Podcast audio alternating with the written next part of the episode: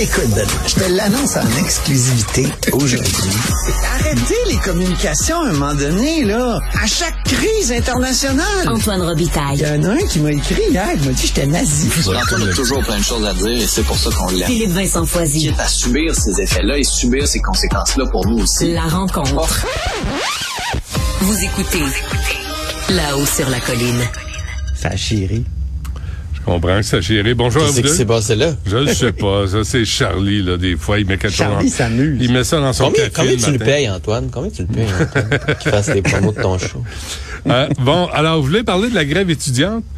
Antoine. Ben, c'est intéressant. Oui, il y a eu une conférence de presse ici à l'Assemblée nationale, euh, au salon Jacques Larchevêque. Donc ça, c'est dans l'édifice de la tribune de la presse. Et, et étaient présents euh, quatre étudiants et un ancien conseiller de François Legault. Au- sur quel sujet? Ben, la modification du mode de scrutin. Bon, là, moi aussi, je suis allé là en baillant un peu, en me disant, coudon, ça va-tu être intéressant?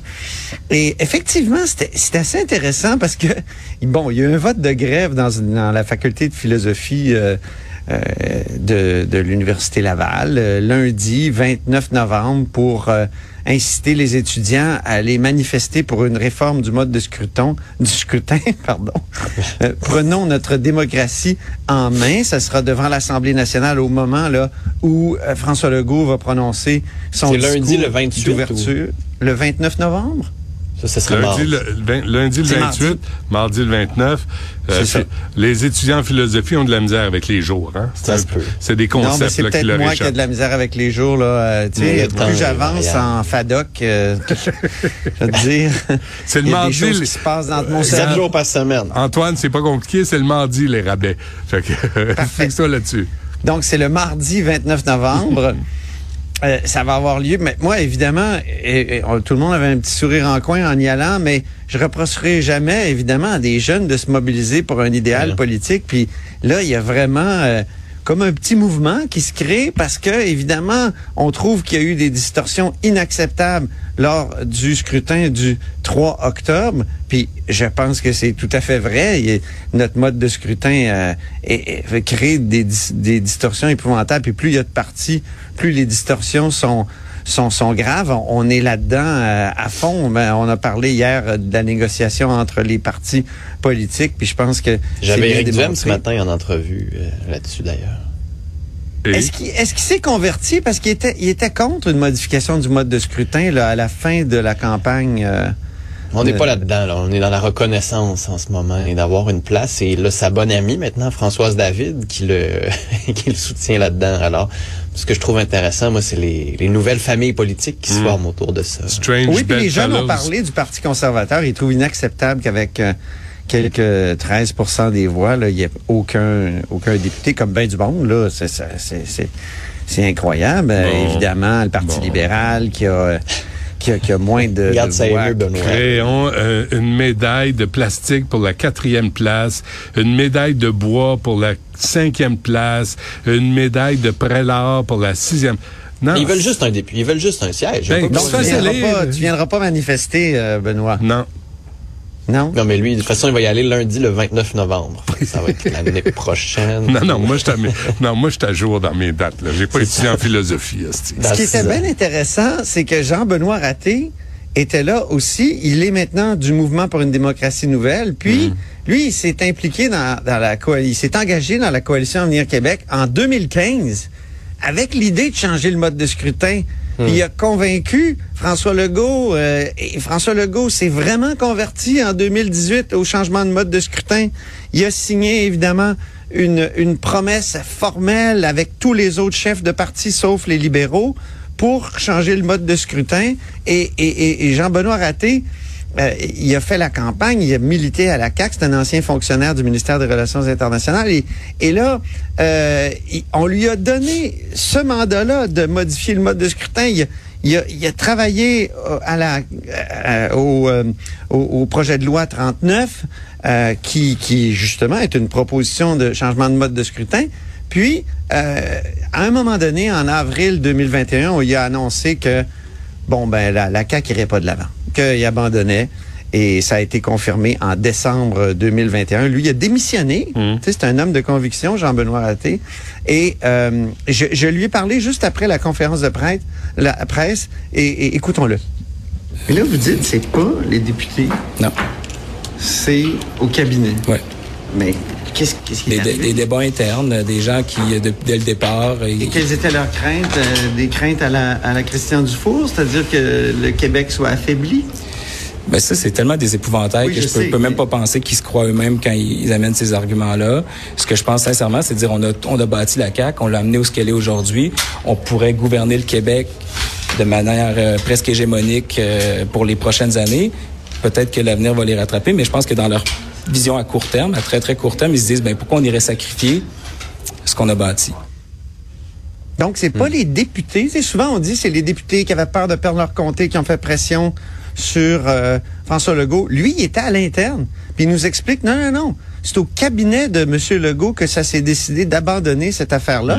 Même si, il faut le rappeler, le projet de loi 39, là, c'est une proportionnelle très modérée avec une compensation régionale. Ça, ça veut dire que, ben, et en 2018, et avec les chiffres, évidemment, de 2022, la, CAQ aurait été quand même majoritaire. Donc, ceux qui disent, là, tu sais, la proportionnelle, c'est l'instabilité, les gouvernements à l'italienne, non. Il y a moyen, il y a mille et une proportionnelles et il y aurait eu, il y avait moyen, là, d'avoir, et, et, et donc, Mais, malgré tout, euh, mais- ils ont décidé d'abandonner. OK, question quiz. euh, Philippe Vincent, c'est, en même, t'es au pouvoir, là. Vas-tu te tirer dans le pied puis dire, hey, moi, je vais aider l'opposition à avoir plus de sièges que, que moi? Ben En non. même temps, t'es au pouvoir, euh, tu sais, t'as comme euh, l'obligation de gérer le Québec pour tout le monde, puis pas juste pour ton parti. Là.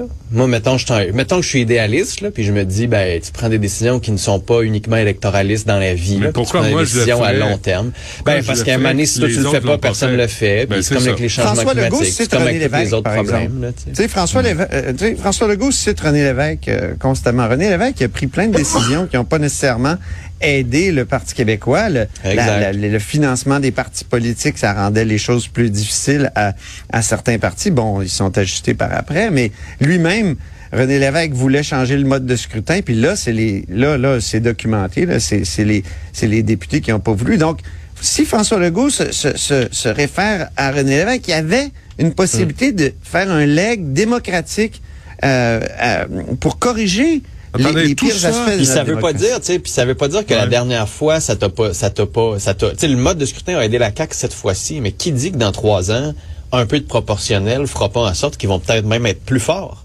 ou qu'ils vont réussir à sauver les meubles? Tu sais, Mais il y a- tout y a ça comme pour tout ça avoir aussi. Éric Duhem à l'Assemblée Mais c'est pas nationale? avoir Éric Duhem, c'est d'avoir des voix puis des représentations qui sont équitables. Ben oui. OK. Éric Duhem, ce n'est Non, qu'un non, symbole. tout ça, non, non, tout ça, c'est pour avoir. Éric Duhem. ben, vous, vous voulez votre gars de droite là, à l'Assemblée nationale. là. Vous on voulez quelqu'un qui représente euh, exactement ce qu'on est. Je l'attendais pas, celle-là. Euh, Ben, écoute, hein, des fois, je te réserve des petites surprises comme ça gentil. dans mon chapeau. je l'apprécie. Nicolas, Nicolas Girard. Hey, je sais pas si vous vous souvenez de Nicolas Girard, donc oui. euh, député du Parti québécois. Euh, ben, juste une petite nouvelle. là. Écoute, il, il- il va remplacer euh, le directeur général du réseau de transport de la capitale. Donc, il s'en vient travailler ici. Il est actuellement à, à Laval, au réseau de transport de Laval. Et euh, après sa carrière politique, il euh, a travaillé comme ça dans les euh, dans les dans les transports euh, municipaux. Mais je trouve que c'est Là, il une était à l'AMT avant? importante. Oui, à l'AMT, un bout de temps, effectivement. Je ne sais Ouais. plus. Whatever. Voilà. Bon, on lui souhaite bonne chance. Euh, puis il y a des nouvelles sur la commission d'enquête Ben oui. euh, Philippe Vincent? Mais oui, c'est Marco Mendicino qui témoigne aujourd'hui. Euh, quelques petites nouvelles. C'est qui, ce. Ça, c'est juste le ministre de la Sécurité publique qui a quand même un peu appris à parler français, mais qui ne parlera Ah bon? pas du tout en français. Euh, ouais, et, et on- hein, quelqu'un qui apprend à parler français à Ottawa, Antoine, ça veut dire quoi? Que c'est un ambitieux et qui veut devenir Ah. chef. C'est le signe premier de quelqu'un qui a des grandes Non, non, ambitions. non, non. C'est qui aime la langue française euh, et le Québec et la francophonie canadienne. Sérieux, ça te ferait du bien d'aller vivre un an. Oui, il veut être le prochain- suivre la colline. Ouais, tu Il sais, être la- le il va être prochain le prochain d'Air Canada, peut-être aussi. On Non, il n'y a pas besoin d'apprendre le français. Euh, donc, non, Marco. Mendicino qui parle. On a en témoignage une belle discussion avec euh, la gang à Doug Ford où, euh, disons, ça s'est euh, utilisé des F-words parce que ça brassait et ça Ah ne oui? fonctionnait pas. Et, et, et, et, Est-ce et que c'était l'avocat- censuré? dans, Euh, dans les ben, euh, enregistrements? Est-ce qu'il y avait des pipes? C'est des textes, fait qu'on a pu mettre une petite étoile au lieu du U. Ah, OK. Euh, et l'avocat qui représente les manifestants s'est fait sacré de voir parce qu'il arrêtait pas d'interrompre le juge parce qu'il voulait le grand point d'interrogation faire témoigner le directeur des communications de Marco Mendicino qui aurait dit vouloir politiser tout ça mais il le fait de façon tout croche encore une fois. Et ce petit stunt ben, fait en sorte que quoi? Que les mm, partisans du camionnage ben, disent en ce moment, ah, on le savait, tout ça est une frime et Paul Rouleau est un libéral et à cause de ça, tout ça ne fonctionne plus et cette commission ne devrait pas voir le jour. Alors, disons que si ça n'avait été de cette euh, petite, de ce petit anicroche, tout ça se serait déroulé euh, calmement et dans, le, dans la bonne volonté. Mais il fallait bien qu'il y ait un petit moment avant la fin de cette commission-là où les camionneurs faisaient, font parler d'eux. Mais tout ça pourquoi au juste là? Qu'est-ce qu'on qu'est-ce La qu'on commission d'enquête? ou- Ouais. Ben, la commission d'enquête, c'est obligatoire après l'utilisation de la loi sur les mesures d'urgence. Fait que le juge Paul Rouleau doit déterminer si oui ou non le gouvernement euh, avait raison d'invoquer la loi sur les mesures d'urgence pour déloger le centre-ville d'Ottawa. Donc, on est à, je pense, la sixième semaine et Justin Trudeau va témoigner cette semaine aussi là-dessus. Et euh, Il n'y a pas petit des tape dans super le dos de Justin Trudeau. Ben, en même temps, le, service de renseignement de sécurité... c'est le euh, Canada qui, était, qui serait supposé être en crise au complet. Puis là, ben, mais le service de renseignement du Canada euh, a dit et a recommandé l'utilisation de la loi, même si selon eux, la sécurité nationale, selon la propre loi du SCRS sur laquelle se base la loi sur les mesures d'urgence, Ouais. Le critère n'était pas respecté. Alors, on a fait une petite euh, prédule logique hier pour essayer de faire rentrer un carré dans un cercle.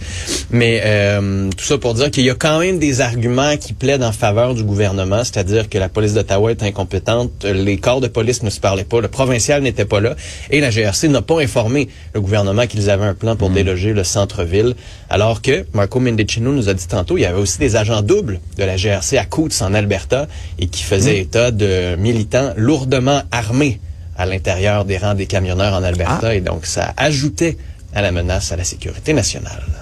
Le bon, Front hein. de libération de l'Alberta était Ouais. fondé. Oui, mené par des camionneurs. C'est bon à savoir. Quelques merci. camionneurs. Quelques camionneurs, effectivement. Ne les mettons pas tous dans le même Non. camion. Dans le même vaccin. Exactement.